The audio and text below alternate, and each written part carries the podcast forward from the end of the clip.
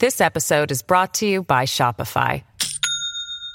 Do you have a point of sale system you can trust, or is it a real POS? You need Shopify for retail. From accepting payments to managing inventory, Shopify POS has everything you need to sell in person. Go to shopify.com/system, all lowercase, to take your retail business to the next level today. That's shopify.com/system.